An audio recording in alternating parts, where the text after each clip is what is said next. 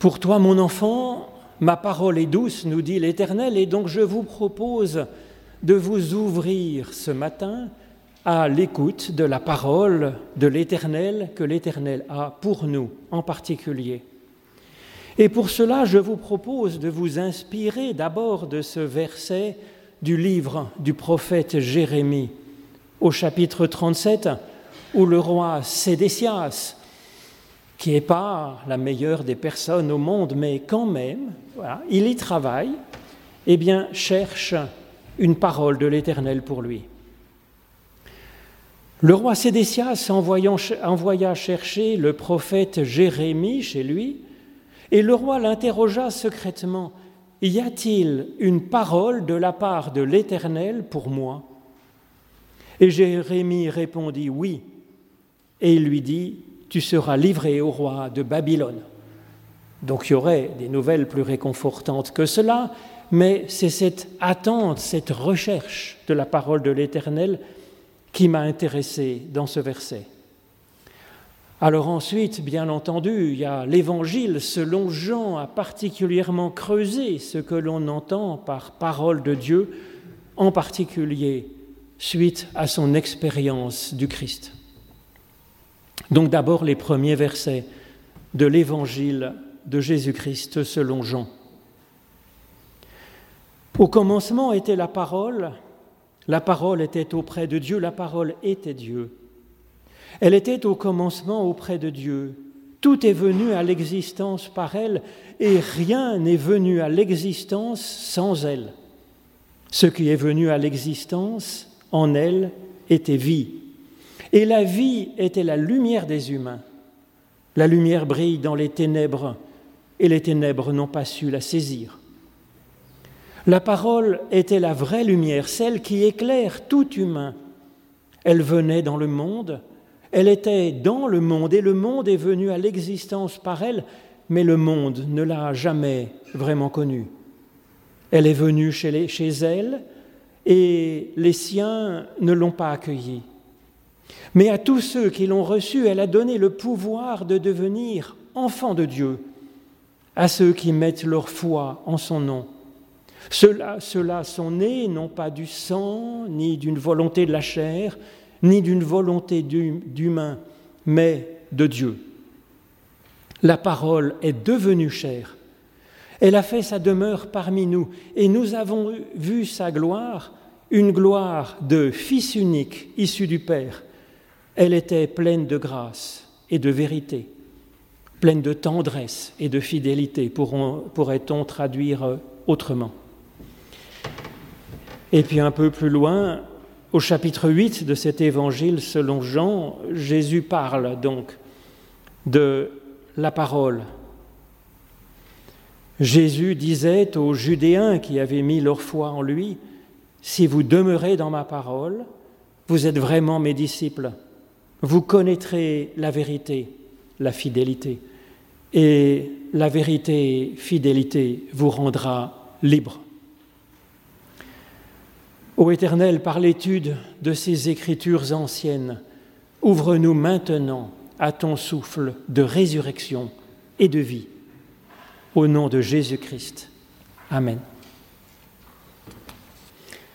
Le roi Sédécias envoie donc chercher le prophète Jérémie chez lui et lui demande secrètement Y a-t-il une parole de l'Éternel pour moi? Alors, excellente idée, bien sûr, de la part de Sédécias. Il tient enfin compte de Dieu. Il ne sait pas bien ce que Dieu peut faire ou voudrait faire. Mais en tout cas, Sédécias ne fait pas comme si de rien n'était, il s'intéresse à Dieu. Et il envoie chercher donc le prophète Jérémie pour l'interroger secrètement. Pour nous, qu'est-ce que ça voudrait, que ça pourrait vouloir dire? Eh bien, ça consiste à nous mettre à l'écart un petit moment et secrètement à prier Dieu, même si on ne le connaît pas bien, même si on n'était pas bien sûr que Dieu existe. En effet, c'est ce que nous recommande Jésus dans l'Évangile selon Matthieu. Il fait de nous un prophète et une prophétesse. Et donc ce prophète que nous pouvons convoquer pour l'interroger secrètement, eh bien c'est le prophète qui est en réalité au fond du meilleur de nous-mêmes. C'est là où le souffle de Dieu éclaire notre conscience bien plus que nous ne le pensons. Et donc convoquer ce prophète, se préparer ainsi pour euh, un moment délicat peut-être de décision que nous avons à prendre, ou pour un moment où nous avons des remords comme Sédécias, ou bien se préparer à avoir les yeux ouverts et ainsi ne pas manquer un événement décisif, quelque chose de décisif qui pourrait venir demain dans notre existence. Et donc c'est une prière intime à laquelle Jésus nous invite, seul à seul, s'interrogeant enfin sur Dieu, sur nous-mêmes, interrogeant Dieu. Ne pas voir seulement les choses comme nous les avons toujours vues, prendre ce temps de recul en dehors de la course de la vie quotidienne et nous demander, y aurait-il une parole de l'Éternel pour moi maintenant? Sédécias n'affirme pas, il se demande, il demande. Et c'est ça, je crois, vraiment une saine théologie, la théologie pratique, un, un bon rapport avec Dieu à l'interrogatif. Il laisse Dieu à sa place de Dieu. Ce n'est pas à Sédécias de décider si Dieu devrait avoir absolument une parole pour lui aujourd'hui. Alors Sédécias demande. C'est ça finalement l'essence même de la prière. Même si Dieu ne répond pas, ou plutôt si nous pensons n'avoir pas de réponse de la part de Dieu, eh bien le travail de la prière aurait déjà été fait et bien fait et ça portera son fruit. Faire un pas de côté et se mettre à l'écart et s'interroger. Regarder vers l'avenir et ce qui peut surgir de neuf. Et donc, et donc s'interroger sur cette source de nouveauté qu'est Dieu, bien sûr. Et cela, c'est déjà une ouverture vers la profondeur de notre être, vers la profondeur de l'existence, vers la source. C'est déjà se replacer comme n'étant pas Dieu nous-mêmes, mais attendant de plus grand que nous.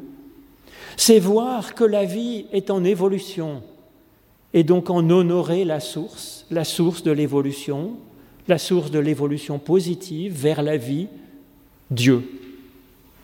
Ni l'ignorer, ni en faire une icône que nous connaîtrions complètement déjà, ni en faire notre employé en lui disant ce qu'il devrait faire, non, l'interroger.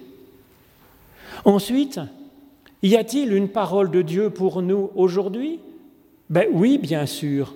Bien sûr, puisque Dieu est parole, comme le dit Jean, et que la parole de Dieu éclaire tout humain, ajoute-t-il. Donc bien sûr qu'il y a une parole de Dieu pour nous. Dieu est ainsi source de vie pour le monde et pour chacun, il est comme l'air qui est offert à tous que nous respirons. Seulement, ne nous laissons pas tromper par cette expression classique de parole de Dieu.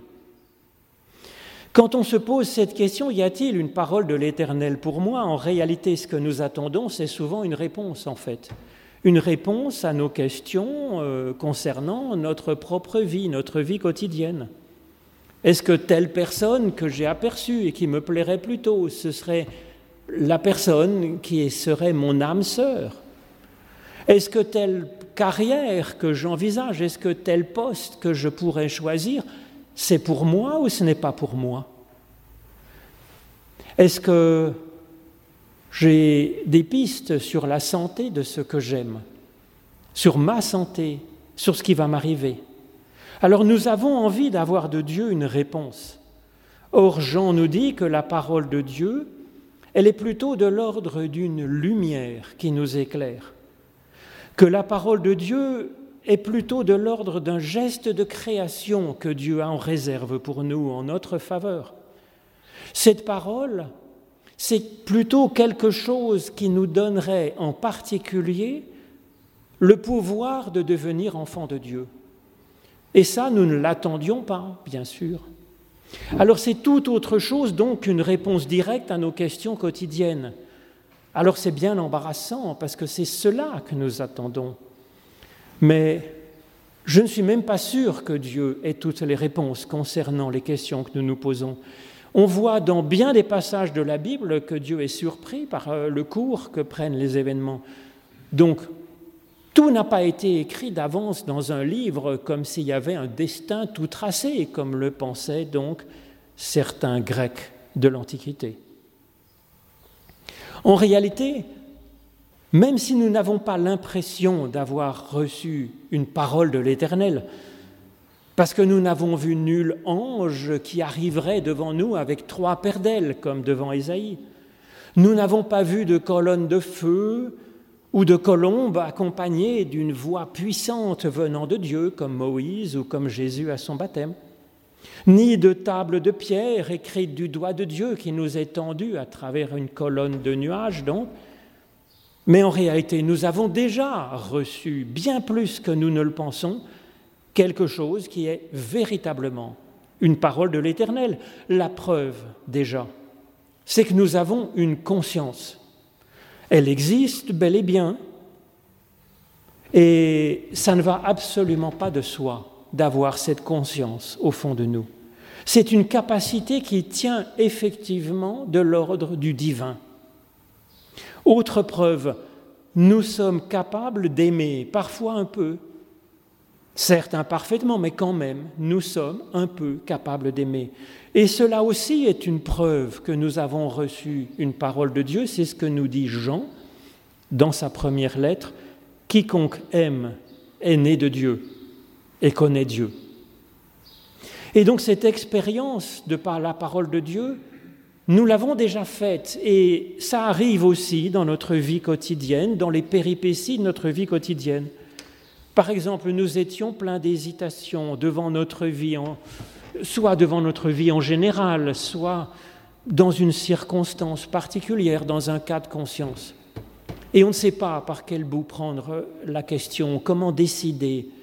Et puis voilà que nous nous rendons compte le lendemain que notre point de vue s'est éclairci des facteurs qui nous semblaient des montagnes, ben, tout d'un coup sont relativisés, deviennent secondaires, et puis de nouveaux aspects de la situation ont soudain attiré notre attention, devenant essentiels à nos yeux, et les choses deviennent plus simples. Alors serions-nous devenus plus intelligents? Serions-nous devenus prophètes capables de voir l'avenir? Ben effectivement, effectivement, c'est bien possible car c'est ce que produit la parole de Dieu en nous.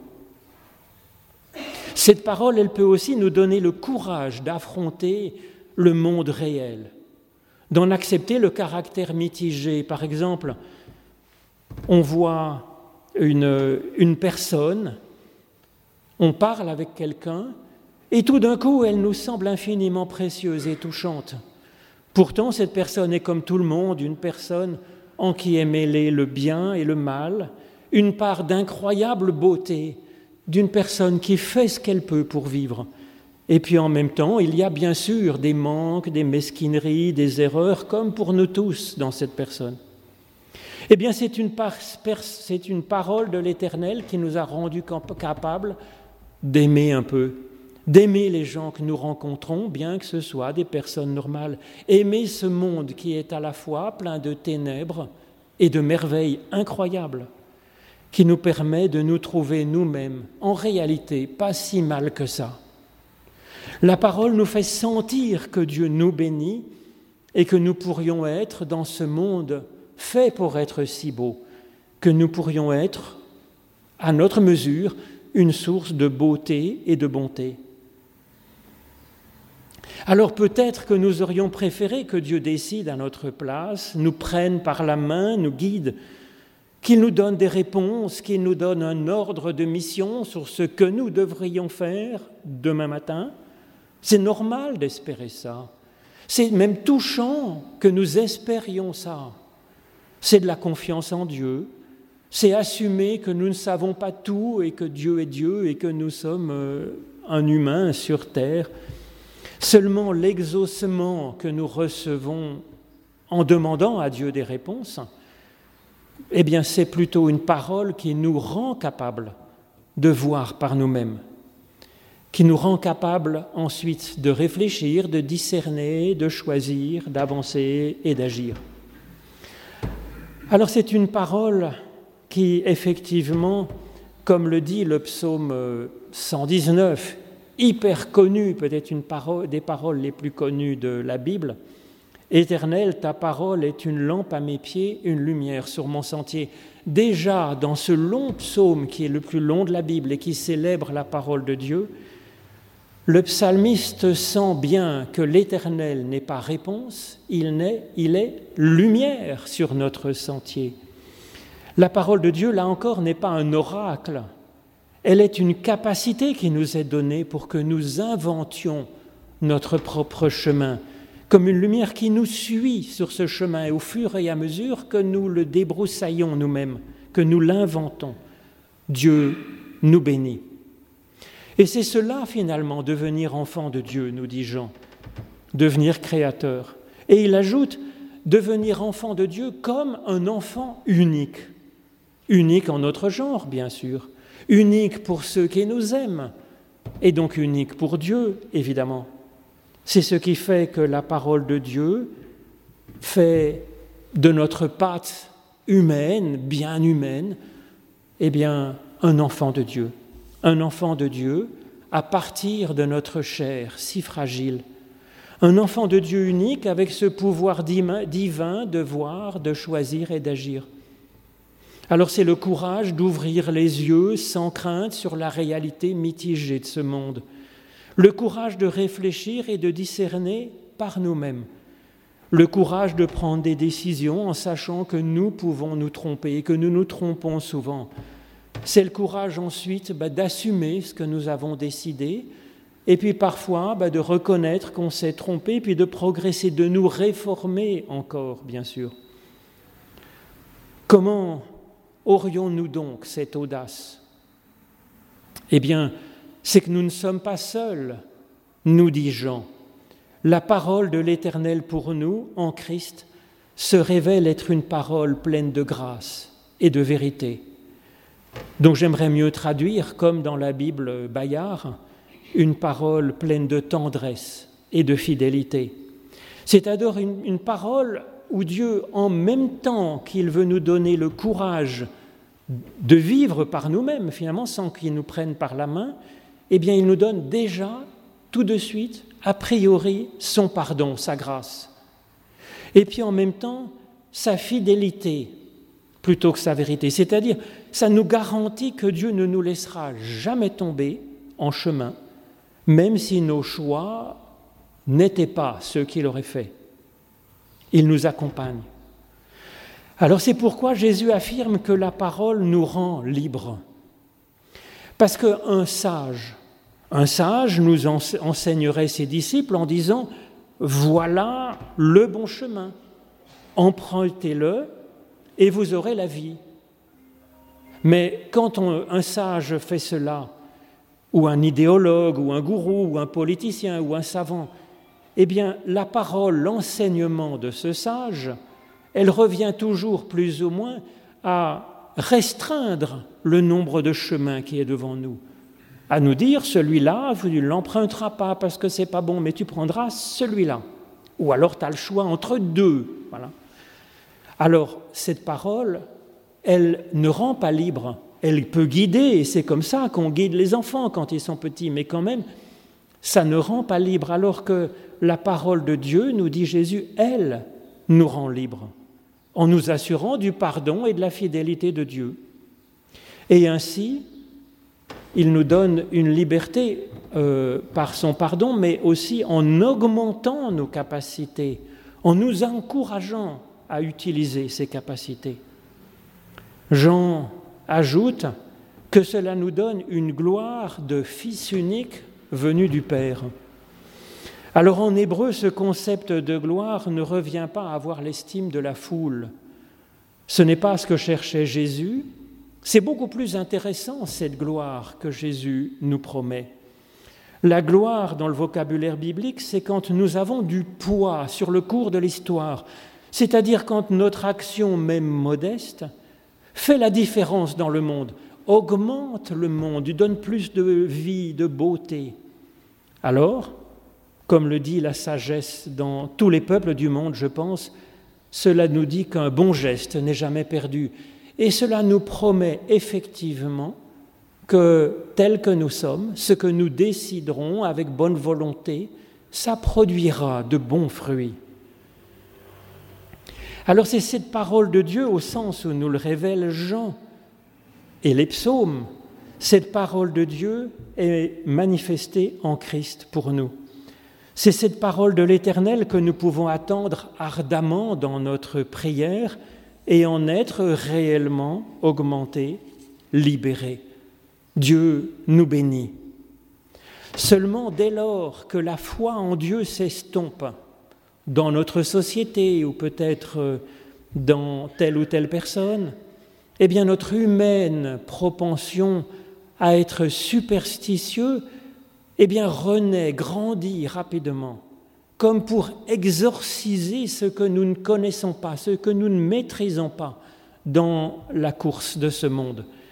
Et la superstition, cela n'aide vraiment pas. Bien des jeunes en particulier que je rencontre soit sur Internet, soit euh, dans la vie euh, physique, en ce monde, bien des jeunes pensent que les astres, les rêves, ou bien des petites coïncidences de la vie sont comme des indications, ou bien certains se laissent impressionner par telle personne qui prétend peut-être être sincèrement avoir reçu une parole de Dieu, un message de Dieu pour cette personne, ou bien lire son destin dans les astres ou je ne sais comment. Alors tout cela, autant se guider, guider ses choix et sa vie en tirant à pile ou face. Parce que les rêves, ils mêlent tout et n'importe quoi. Ils mêlent, nos espérances, nos peurs, nos fantasmes. Euh, ils mêlent peut-être un reportage que nous avons vu un mois avant. Et donc ce n'est pas là-dessus qu'on peut se guider, ce n'est pas un signe de la parole de Dieu dans notre vie, non. Et puis les coïncidences, c'est des coïncidences, ce ne sont pas des signes que Dieu met devant nous, forcément. Alors, par exemple, j'ai vu un jeune qui disait bah, J'ai vu un pigeon blanc passer au moment où telle personne m'appelait, et donc, est-ce que c'est un signe que je dois épouser cette personne? Bah, Eux, non en fait. C'est pas comme ça qu'on doit décider. Et puis si Dieu veut nous dire quelque chose, il est assez grand pour nous le faire entendre directement sans passer par un homme, sans passer par une boule de cristal, euh, par des astres ou par je ne sais quoi. Il peut nous le dire directement au fond de notre conscience, par son souffle. Donc oui, absolument. Il y a une parole de l'Éternel pour vous, en particulier, personnellement. Et cette parole de l'Éternel fait de vous son enfant, son enfant unique, son enfant chéri, son enfant un peu plus clairvoyant, qui prend courage, qui aime et qui fait ce qu'il peut. Amen.